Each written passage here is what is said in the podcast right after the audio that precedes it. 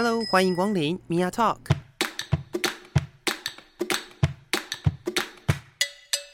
每个人都是有趣的书，有着独一无二的故事。一杯咖啡的时间，与你分享生活点滴。Hello，各位亲爱的朋友，我是 Mia。今天我们在节目当中为大家邀请到的是《再见啦，中港》这个 Podcast 的其中一位主持人，那也是我自己本人认识了好一阵子。好一阵子嘛，好几年的好朋友在，呃做性别社会运动这一块呢，也是投入了好几年的青春、心血跟体力。我们欢迎小瑞。Hello，大家好，我是徐小瑞。哇，哎、欸，这个真的是认识了好一阵子呢。因为呃，算起来是我还在高雄的时候，我还在高雄工作的时候认识你的。我还记得那个时候是。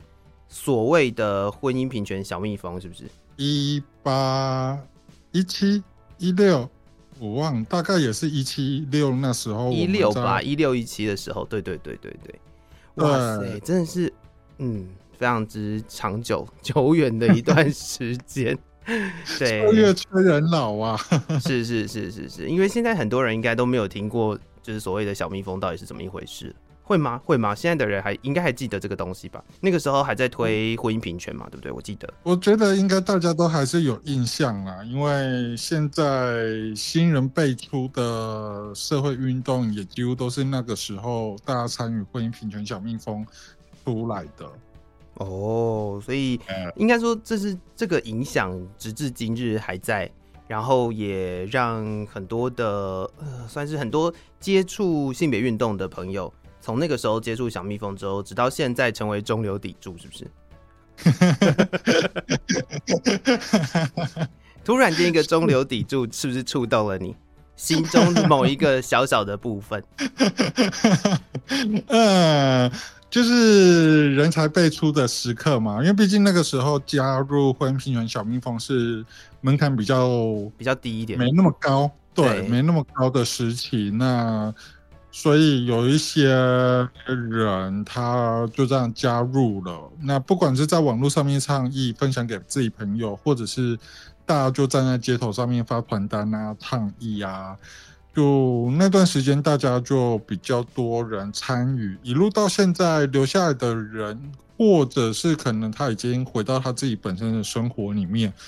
温平权小蜜蜂这个词，我相信是我们这个世代的同志，或者是对同志友善的直同志们，是一个没办法被取代或者是抹灭掉的一个名词。是，那可是那个时候，我记得我是在高雄认识你的。现在你已经回归到你的那个主要生活圈，回到中部去了，还做了一个 podcast。就是说来惭愧，我算是这个 podcast 的咨询咨询委员之一，但是我从来都没有听过。可以跟我们介绍一下，就是你这个再见啦中港这个 podcast，在呃当初要开始做是一个什么样的？起头，然后嗯，做到现在有什么样的感触吗？就被你带坏啊！真的是，哎、欸，希望大家都来做 podcast。说实在就是这样。但是你们这样，你们在做的同时，因为我记得我当时是去跟大家介绍什么是 podcast。呀呀呀呀，没错。但是你们现在算是做了一个有声有色，哎，也是推了蛮多集出来了。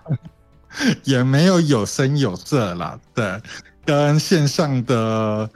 三台柱们比起来，我们真的是小咖中的小小小小小咖。没有，现在所谓的三台柱，现在已经就是有点逐渐没落了，我觉得。但是，但是就不能这样子比啊！就毕竟它还是属于在呃，至少我觉得算是倡议类型的 podcast 吧。嗯，我觉得这个是要看我们哦，我们再见啦中港这个 podcast。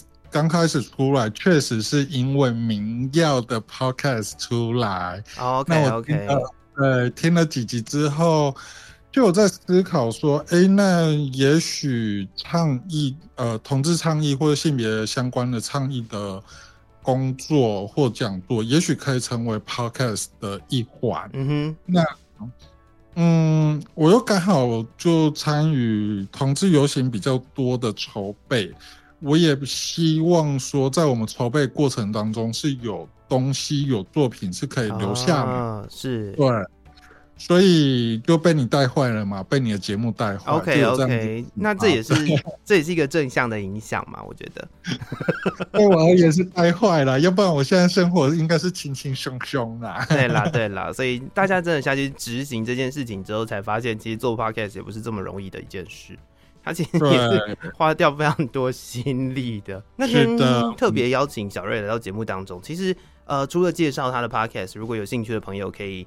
好好的去收听一下，就是我可能在录完节目之后会去听个几集这样子，但是但是呢，主要我还是想要跟呃小瑞来聊一聊，毕竟你也在就是性别运动的这个领域上面，呃，算是付出了蛮多的，然后也有蛮多嗯自己的观点的，所以我想说，我们来讨论看看，就我们之前聊到了就是性别跟呃一些呃部队的空间上面的议题。像我之前有跟润南聊到说，其实在，在呃现在目前就是部队的同志呃可能会出现的一些处境，然后那一天有聊到一些呃浅浅的聊到一点空间，但是那个空间我主要聊的部分是在呃就是寝室所谓的寝室分流女官寝男官寝的这个部分。对，那直至今日，在我们现在的呃女宿舍还是有所谓的。就铁栅栏、锁铁门跟呃摄影机要随时监控的这个这个要求，不晓得就你来看，你觉得这个是一个怎么样的一个规划呢？我第一次呃，我我在当兵的时候是两千二零一零年的时候，嗯、那时候我就对就是。尽国家的义务进入军队，这样是是是是。对，那我第一次下部队之后，看到女军事官的宿舍，嗯，跟我的跟我的寝室是同一层的，啊哈，嗯，我发现哇哦，他们有。栅栏呢，晚上是要锁起来耶，这也实在太酷了吧 呀！但因为那个时候我还没有从事社会运动，所以我只觉得，嗯，这样子的空间设计是不是怪怪的？嗯嗯嗯嗯。因为当我踏入到社会运动、性别运动之后，我回顾了这段的历程的时候，我发现，呃，我们的军队好像把。男生女生都还是用大学生或者是高中生宿舍管理的模式来管理，嗯哼，而对于女性的生活空空间又更严格了一点点，这样子，对，这严格是需要铁门的哟、嗯，这很像我们在学校里面，在一般大学里面，就是对女宿是有。重重的门禁，可是对于男宿规章上面是有门禁，可是其实男生在半夜的时候是可以自由进出的。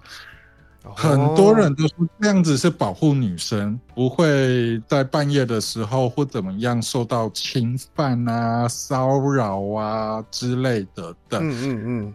但我觉得要提出一个问题是，真正的问题并不是在女生身上，而是我们从来都没有教我们这些男生们，这些广大的男生们，对于情感上的交流，对于身体上面的界限，是需要有尊重跟距离的。哦，实际上还是我觉得要回归到。呃，做这件事情的目的其实是为了要保护彼此啦。说实在，我们讲的比较中立一点的话，政治正确的逻辑。保护彼，可是保护彼此的话，那男生为什么不用被保护？没有，应该说保护彼此，但是限制是限制在女生身上。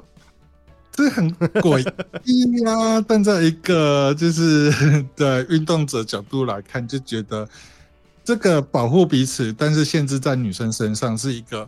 前后逻辑非常有矛盾的地方。嗯哼，嗯哼，甚至我记得，呃，应该不是说我记得，就是甚至直到现在，我相信还有很多的呃女性的官士兵认为说，这对他们而言是一项保护的政策，这对他们而言是呃可以让他们安心的在营区里面工作的一项很重要的政策。但我自己个人啦，以我的我的观点来看，我觉得。呃，我觉得这就是缺乏教育。我觉得我的看法是，我会觉得这就是因为呃互相不信任彼此。当你没有办法呃好好的教育你自己手底下的这些人，在这个地方，在这个在这个工作场域里面的呃生一起生活的这些同事，你没有办法提供这个正确的，不能讲正确啦，应该说不合理的一个教育给他，然后一些呃比如说观点啦、观念啦这些东西。你或许是你也给他的教育了，但是你不并不信任他们可以好好的做到这个彼此身体界限的一个呃一个法则的遵守，所以你才会做出这样的行为。你这样讲，嗯，我觉得这个要切两块。我先讲第一块，嗯，就是你刚刚所说的，可能女性的军事官觉得这样子的空间，要确实我们很常听到女人是很需要有自己的空间、自己的房间这样子的。说现在是要搬伍尔夫出来的意思吗？呃、欸，他那个 很无聊，我们不要谈。好好好，好，好 对，就是我们很常会听到这样子的用词。Uh -huh. 不过我在查资料的时候，我觉得蛮有趣。在两千呃二零一二年的时候，有一则新闻。嗯，那这则新闻是说有一个男性的士官，他爬铁窗翻过了铁栅栏。爬到三楼进入女生宿舍，然后从那个冷气的那个出风洞口，嗯，钻进一间宿舍里面，要试图的性侵他爱慕已久的女士官。啊哈，哈，那说实在的，如果说这样子的，你说像监狱也好，铁帷幕的一个空间，觉得这样子是安全的话，可是二零一二年也发生过。这样子的事件啊，就是他还是可以无所不用其极的爬到宿舍里面，对他心仪的女士官下手啊。嗯嗯。那这样的空间真的是安全吗？他也许是心理上面的作用。啊，我觉得我好像我我阻隔跟外界这样子接触，嗯，我相对上是安全的。但其实说实在的，就是呃。我们现在国军的招募都还是比较倾向于走向是在说国军是一份工作稳定的工作。是是是。对。那如果说国军是一份稳定的工作，只是他的工作内容任务是保家卫国的话，那为什么女生进去工作是好像是被关的样子？嗯。确实是有这种感觉。嗯，对，那我们跟外面的工作相比也是一样啊，就是都大大都是工作，那为什么外面的女生她相对上是没有这么多的帷幕、栅栏阻隔外界？可是，在军队里面，呀确实军队是比较封闭的，然后大家也几乎二十四小时是相处在一起的，嗯哼嗯哼，一个社会，没错。可是，好像女生进入军队之后，就变成是某一种犯人，嗯，好像存在会勾起别人的欲望，然后所以必须要把你阻隔之类的。我觉得这个是可以去思考的点啊，就是这个围、这个围栏、这个铁栅栏，真的是可以阻隔掉这些外界的风险危机吗？嗯，我觉得你刚刚提到了一个很重要的一点哦，就是呃。我也我认为这也是这一件这一件事情，就是当那个栅栏这件事情出现的一个很开端的起头。为什么要从女宿舍开始做起？原因也就是你刚刚提到，我觉得我认为的原因也是如此。就是当呃女性的军人进到这个男性为主的部队工作的时候，就会好像是呃我的存在就是一种激起别人欲望。就是我就是一个就是被欲望的个体的那种感觉，然后我就必须要呃，像是把自己放在一个保险箱里面，然后防止所有任何的人就是在某一些时刻会接触到你的这种机会。你有没有觉得这段话很像某一本书有出现过？什么书？什么书？等一下，我不晓得。我，我很喜欢的那那一本书的这一大通篇，我很喜欢的，就是那个西蒙波瓦的第二性。的第一本历史篇，oh. 然后他就写到圣女跟妓女的区别，然后他历史篇写到妓女就是要在郊区外另辟一区，跟生活圈跟工业隔离、居隔对，因为你的存在就是会勾起男人的欲望，所以我要放在别的地方去做管理。是，那你看到这又是回到管理这件事情，但实际上就是进来的工作，这是大家都是一样在做工作啊。你也是在部队里面工作的男性，你也是在部队里面工作的女性。其实说实在啦，也不是说批评，而是就是以这样子的讨论来说，这个行为、这个这个政策、这个规范，好像有这么呃需要再去重新思考的一个部分。嗯嗯，我觉得这个东西就是我们回到最原始的，也是呃目前国军在招募的呃主轴，就是它是。工作是啊是啊，职业嘛，工对，它就是一个职业。那我们的工作真的有需要到这么的去限制女性的生活空间吗？当然，当然，这个问题并不是只有台湾才有，嗯、国外的也很常听到，比如说美国的海军，我记得好像某一艘舰队吧，嗯，那么你上面的女士官兵们就是。一个个怀孕，然后一个个下船，对，就是在那个封闭的空间里面，你还是很难去阻止人类的欲望，尤其是性欲这件事情。对，那这个东西我觉得也是可以另外讨论的，是我们真的国军或者是警消单位的人，真的要压那么压抑所谓的性欲这件事吗？嗯哼哼哼，那就气。去性化这个东西，嗯，有要这么压抑吗？那如果我们如果不去去性化的话，那我们是不是还有别的方式？例如说教育，像你刚刚所说的教育，这就要提到我想要讲的第二点。国防部性别平等推动计划，一百零八年至一百一十年的计划，我有找到这个，我觉得蛮有趣的。来来来来来来来分享一下，来分享一下。就是呃，当然我们我们我，但以运动者角度，我们会希望说，我们不要去性化，不要把人的欲望这件事情抹去掉，因为它是很自然的。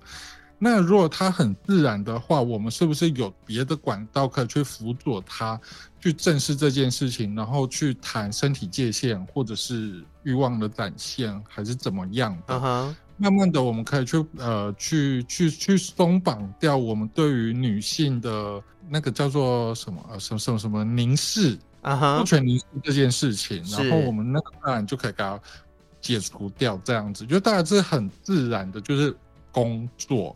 一起完成任务哈，嗯、是因为这一份推动计划，我这样通篇看下来，好像大家都着重在性骚扰上面。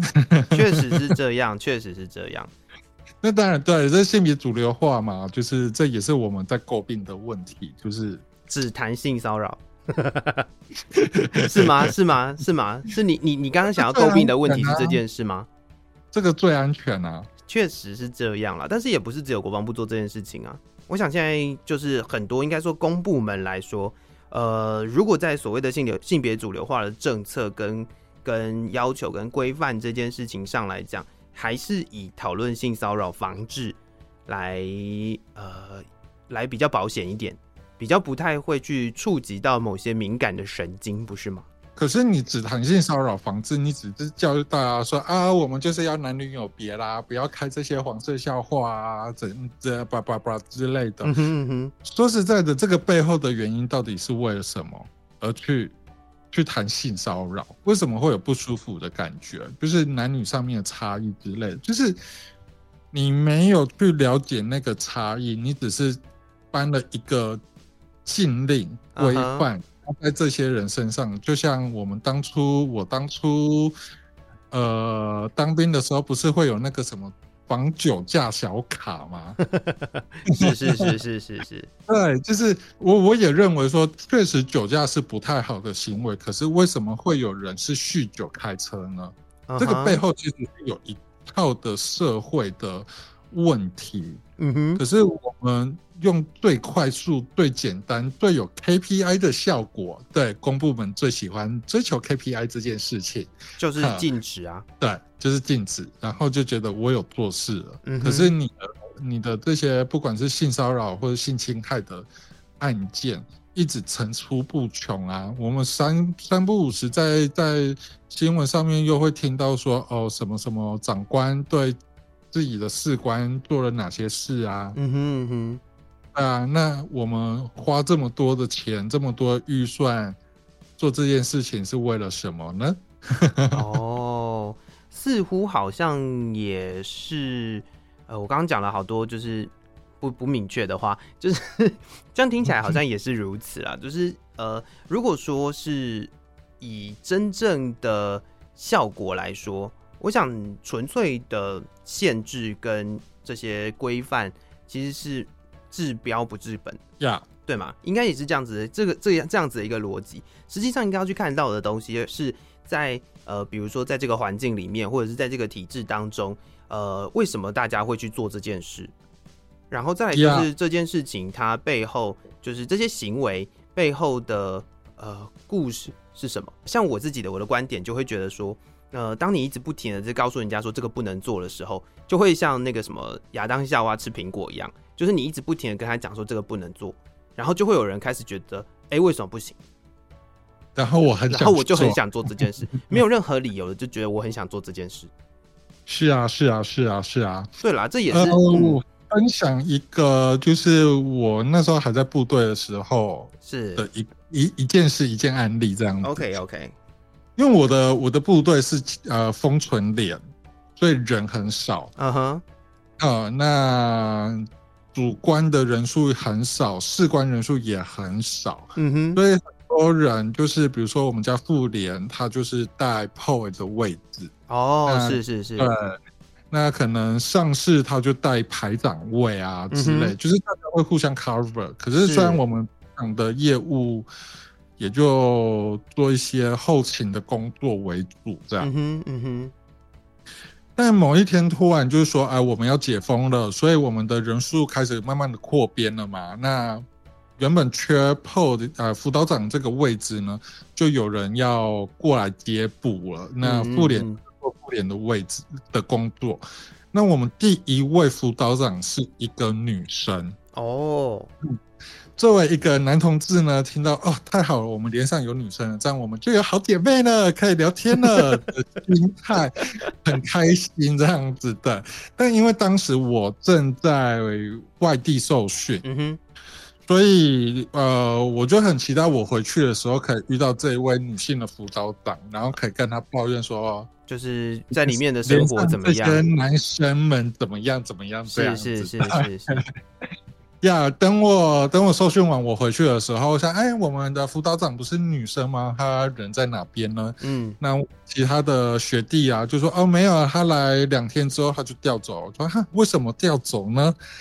原因是他来的第一天报道，嗯，他就是在辅导长室里面整理东西，啊，连上的所有的士官就是一个一个进去拜访他，聊聊天，啊，对，他感觉到有一点点受到侵犯的感觉，所以他跟我们的营长就说：“哦，我觉得这个环境不太 OK，所以我要调走。”哦，啊。我觉得就是因为那个环境，大家可能可能已经留守了呃十四天了嘛，啊哈啊哈，可能就留守十四天，可能没办法跟自己的女朋友就是面对面的接触，或者是他已经单身很久了，也鲜少看到女性这个生物，嗯、所以当有一个女性进到我们这个男性的圈子里面，然后她又是辅导长。辅导长他不会有那个铁栅栏嘛，他有他自己专属的空间嘛，那就可以变成说，哎，我有事情想要请教辅导长，所以我可以自由的进出。可是因为这样的自由进出呢，导致成我们那位女性辅导长感觉到被侵犯这样子。对，那我觉得好像我们这一些男生们不懂得如何去。拿捏那个人与人之间的距离，嗯哼，对，然后一股脑的想要献殷勤。我还有听到就是啊，我请你吃东西呀、啊，或者是我们现在可以去哪边玩啊，我带你之类认识，就是大家约一约可以认识大家之类的，嗯哼，嗯哼，过度侵犯了。那呃，我想我们一般在外面工作，遇到新一个新来的同事，我们不会这么的热情的去招待他吧？哦，呃，但我发现我们好像在里面的异性恋男性们，好像会很过度热情的招待这位女性，不管她是士官或者是军官，对，这都会让人家感觉到说，呃，你是不是对我有一点点意图？嗯哼嗯哼。好好，所以我觉得那个不只是身体上面的界限，我觉得光是人际上面的界限都不，这些人都不太会拿捏。是是是，对。那这个东西说实在的，你很容易就变骚扰，它就那一条线，嗯，你跨越过去就变骚扰了。是，哈，这也是很大的问题，我觉得。是啊是啊是啊，那你跨过去变成骚扰，那现在我们现在所做的，我现在。找到这份国防部性别平等推动计划，他感觉只好阻止你啊。他感觉就是，我记得我看过某一年，就是某一次的这个计划，然后他是好像在那个国防部性别主流化的那个那个网站里面找到的嘛，对不对？我不知道，我在 Google 上面乱搜寻。OK OK OK。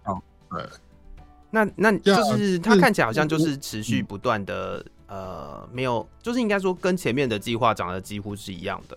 然后修改一点东西了，看起来是。照以照以我过去跟公部门的交手交手过程，大家都不是一年超着一年嘛，是 然后稍微改一下套老案，套老案，对对对对对，改一点改一点。公今年又要把公版拿出来，然后再稍微。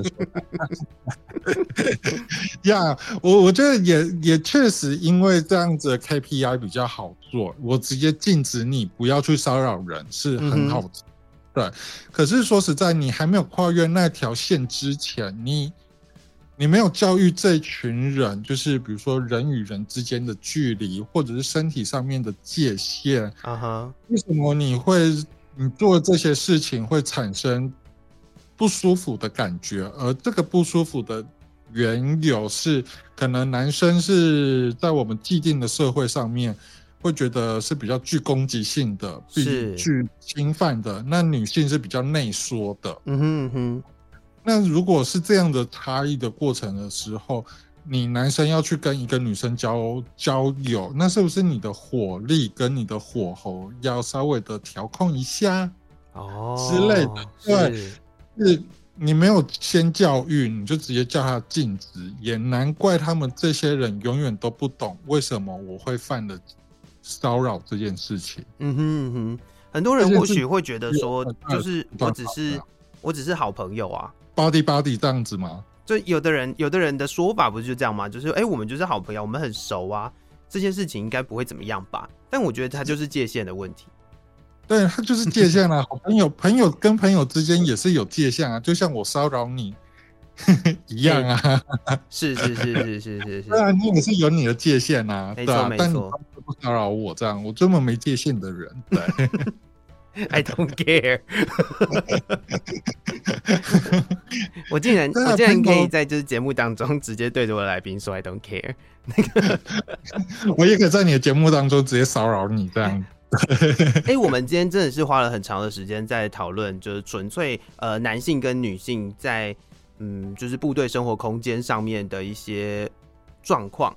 从我们当然是从一开始的那个寝室的分别开始，但是呃，其实，在后面还有很多很多的问题存在。但我觉得我要转转换一下话题，就是讨论了另外一件事情是，因为以以往到现在，甚至呃，从你手上看到那一份性别主流化的这个呃资料，这些规划来看，当然在这个国防部的体制底下，大家。所做的事情都是所谓的呃生理性别之区隔，对。但是呢，呃，最近开始政府其实很认真的在推性别友善厕所，它也是空间的一部分。但是我相信在部队当中很少做到性别友善厕所的呃规划，甚至我发现很多地方其实也不了解性别友善厕所到底是一个怎么样的概念。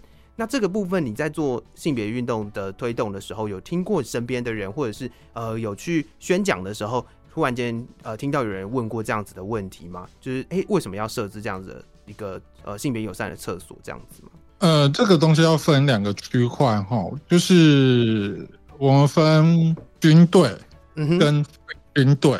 哦，被军队就是统包所有各行各业的，就是就是外面嘛，外面跟里面。对对对就讲外面跟里面。对，包含教育场所也是一样，是是是都在对这一块哈。因为呃，我们在非军队的这个环境里面，我们会遇到有一个族群叫跨性别。嗯哼，那跨性别的话，你要你要他去上男厕还是女厕，这是很基本的生理需求。可是对他而言，对他的生活来说是一个很大的困扰。嗯嗯嗯。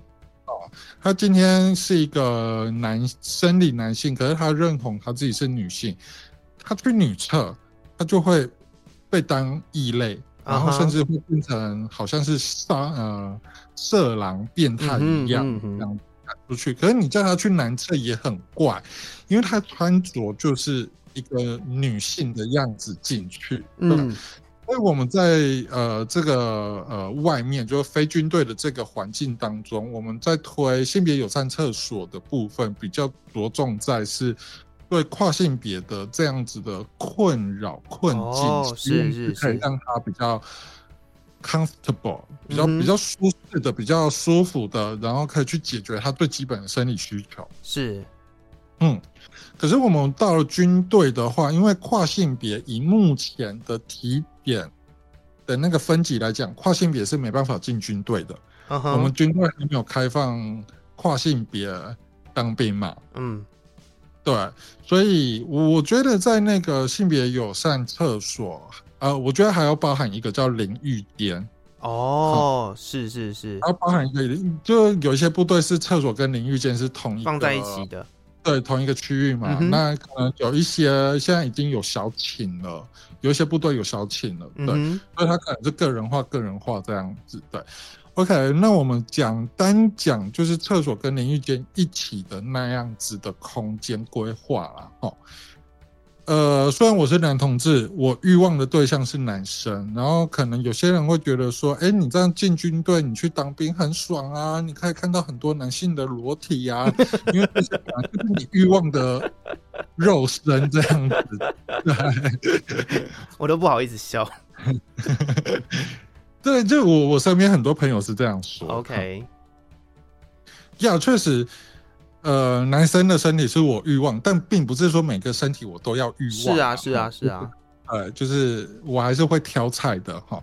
那二来，另外一个是我没有想把我的身体给这些人看啊，嗯、就算就算这些男生他欲望的对象是女性。嗯，他看到我的身体，他觉得没有感觉，可是我也不想要让他们看到啊。是，对啊，这我我觉得这也是一个身体上面的一个隐私跟界限。那我们前面所谈的东西跟现在所谈的，我觉得有一个很共同点，是从我们的身体，从我这个人所散发出来的硬体空间环境规划。嗯哼，它出来的问题。哈，比如说像我们，像我快退伍的时候，我们去下基地，去新竹湖口下基地。嗯，那北测中心、北测监测中心那边的预测啊，它就是那种上空下空的淋浴间。你你懂吗？我我理解，我理解，是折起来的。啊哈，它就上空下空的那个淋浴空间，我会觉得好没有安全感哦。哦，是是，它确实是一个让人很没有安全感的感觉。对，尤其是一群男生又会，大家就二十四小时几乎混在一起，所以大家又很熟嘛，然后会打闹啊，嗯、会爬上去看啊，干嘛的？我会觉得 我我当下好像是是个一个小女生一样之类的 something，就是我好没有安全感，我没有想要把我的身体给别人看，是。哈，那相对的，我也没有想要，就每一间每一间都爬上去看每一个我的学长学弟的身体啦。是是是，我也没有想这样做。对，就我我觉得那个空间是相对上是一个蛮不友善的。那个空间好像要告诉我们这些男生说，你的身体要很大方的给别人看，这样子才叫 man，才够 man。嗯，对。那回到我爸当兵那个年年代，他们不就是那个大水池洗澡池，对对对对对，对对对，就是阳刚训练啊，就是你不能扭扭捏捏，你的身体要很大方给别人看。然后男生嘛会比大小嘛，嗯、那就对。然后就如果说你在没有反应的时候就比别人大，或者你有反应的时候就还是。还是比别人大，然后你就 哇，就就是做出一个金字塔的金字塔顶端的人类，对对对对对对对对对对对，然后你总共就很有风这样子，对，呃，我我觉得我不是那样子的人，嗯、我也不想要成为那样子的人，我相信还是有很多人。就算不是男同志，他也不是这样子的人。对，没错。那这样子的环境空间，相对上对我们来说就很有压力。嗯哼，好，我觉得这个是一个非常非常不友善的。那一样是上空下空的这样子的这样子的领域空间。另外一个场是我们的指挥部，我就不说我是哪个指挥部了。OK OK，我们那个指挥部，那我也是去受训的时候就。大家晚上洗澡嘛，要排排队嘛。那排队的时候，我发现，哎，某几间特定的淋浴间呢，只要地上有水，嗯，它的折射出来就是一览无遗。哦，你在外面排队，你就可以看光这个人的身体长怎么样。这个其实也是蛮可怕的一件事情，也说实在。呀呀呀！可是我发现我身边的这些当初跟我们一起受训同梯的这些人，嗯，大家都不太在意这件事情，就觉得哦，很正常啊，就是你有的我也有啊，给别人看又不会怎么样。可是对我来说，我我不要啊，我不想要给别人看啊。是。对啊，所以我就是有在那里观察，就是哦，可能这间、这间、这间不会是我要去淋浴的。嗯哼，对，我可能去某几间就是看不太到这样子。对，啊哈啊哈，这个这个这个状况啊，其实我有反映给我们的指挥官。我不知道某一某一天，我们指挥官突然想到，就是集合大家，然后就座谈说：“哎，你们觉得指挥部有哪边需要改善的啊？可以告诉我们啊。”对啊。我又把这件事情跟指挥官说，嗯，好，那后续是否有改变那样子的领域空间，我不知道，因为毕竟因为你是受训的，对，已经离开了，嗯，对对对对对对对，但至少我有跟我们指挥官，我我觉得我们指挥官很好的一点是他那个当下听到这样的状况，甚至我自己的心理的感受，我觉得这样子我身体好像被侵犯了，即使你没有碰我，可是。我知道外面的人可能会看着我洗澡这件事情，嗯、我觉得那个侵犯感很重，所以这样的空间，我相信不是只有我，还有其他人也会觉得这样子洗澡是很有压力的。是是是。那是否空间设计上面那个门可不可以改一下之类的？嗯哼嗯啊，你不要把它变成像成功岭，我记得有几间淋浴间是用布帘的。哦，嗯，可是布帘我也觉得超不安全的，超没有安全感的啊。是啦，其实其实这些东西哦，有一些是呃所谓的旧时代留下来的产物，甚至现在我想在现在新的营舍里面都不太会有这样子的问题啦。不过我觉得你刚刚提到一件事情，我我觉得蛮有意思的，就是那个呃，我们我们刚刚一开始是从那个性别友善厕所开始谈起嘛，所以我觉得。呃，有意思的地方是不是只有呃生理性别不同的人才会有这种担忧或者是忧虑？而是我相信每一个人对于自己的身体都有一有都有一定的界限存在，不是你进到某一个呃工作环境或者是某一个场域的时候，你就得愿意放开那个界限。我相信是如此，而且这件事情对于很多人来说也或多或少是一个压力啦。所以，到底是不是性别友善的厕所？呃，不是我们说，就是政府要求的那种，就是男生理男生理女可以呃使用同一个空间的这种性别友善。我想是单一性别当中的友善程度也是很重要的吧？呃，很重要。呃，甚至人类友善厕所，呃、对人，我我觉得这是最好的。诶，我有曾经看过一篇报道啊，嗯、他说。男性尿羞的比例很高。等下尿羞是什么？所谓尿羞，就是你在小便斗上厕所的时候，当你发现旁边有人或者背后有人站着的时候，有一些男生他是没办法如期的尿出来哦，这是所谓的尿羞，呃，是是是。尿尿害羞现象，尿羞现象。OK OK OK，对对对对对对对。那其实我觉得，呃，如果如果啦，假设听这个，现在你这个节目你是军人的话，你去看你们家的厕所，嗯哼，小便斗那个隔板的深度够不够？嗯嗯嗯嗯，小便斗的深度够不够？因为有一些小便斗的设计，我。我我不确定现在军中的小便斗设计长怎么样。那反正我们外面的一些餐厅的小便斗设计，就是追求那个设计感，可是它那个很奇怪，实用性不足。也不是说实用性，你说实用性的话，它尿出来就会漏出来，那个叫实用性，就是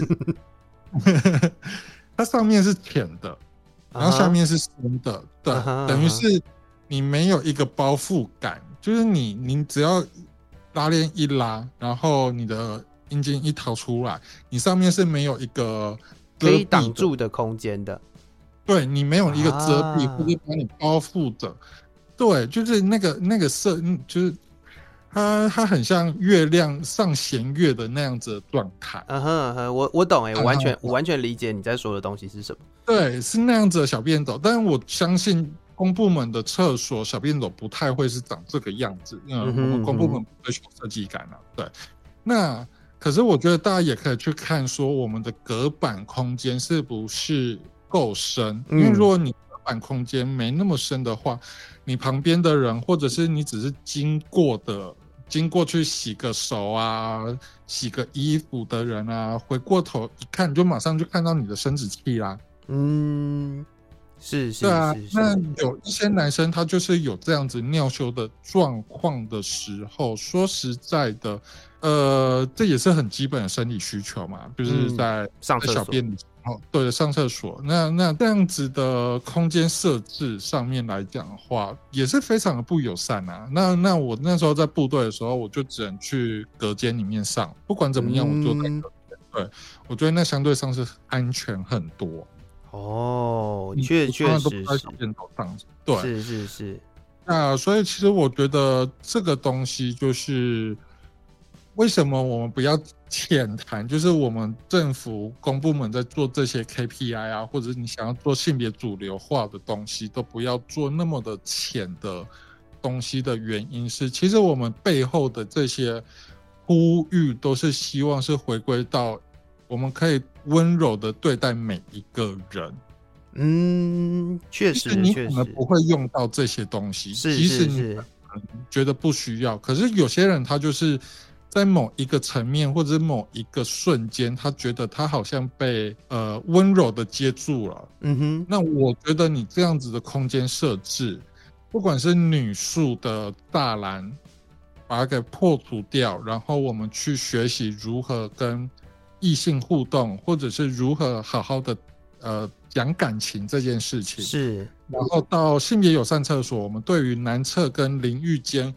可以好好的规划这些的背后用意，都是我希望是我可以好好对待别人，可以好好对待我，我也可以好好的去对待别人。那这样子的工作环境，它不就是变得比较友善吗？耶、yeah，这个结语好棒啊！突然间就是做了一个很舒服，然后很温暖，然后把呃今天原本就是我们就是要谈空间的，其实很多时候除了。性别，我们一开始当然是以性别开头，但除了性别之外，还有很多很多不同的空间。那那个空间必须要是，呃，觉得你讲的很好，就是要能够温柔的接住所有人，在让使用的每一个人都可以在使用这些空间的时候感觉到舒适。我相信这件事情才是呃，在空间设计上面一个非常重要的一环。那今天非常感谢你来跟我分享了这么多，我相信我们之后还有很多合作的机会。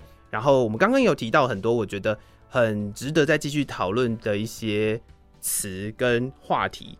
我们下一次再邀请小瑞到节目来，就是可以跟我们继续来分享。谢谢小瑞，感谢。你刚刚是不是差点要骂脏话？没有啊。OK OK OK，好，因为我们这是呃远端连线啦，所以呃。听起来还是会有那么一点点延迟的感觉，也希望各位听众朋友们不要太在意。但是我相信在这个呃讨论当中哦，应该都可以或多或少让身边的一些朋友知道，其实我们有很多的设计，它不是就是莫名其妙的想要这样子的设计而已，它纯粹呢。呃，应该是说，它实际上有很多要服务的对象，然后我们也可以去想想看，我们身边有哪些地方是不足的，然后有没有能力可以去呃，透过反应啦，透过跟呃其他能够真正改变环境的人去讨论，然后试着把这个生活的环境过得更好。好，也谢谢各位听众朋友的收听，我们下次见喽，拜拜。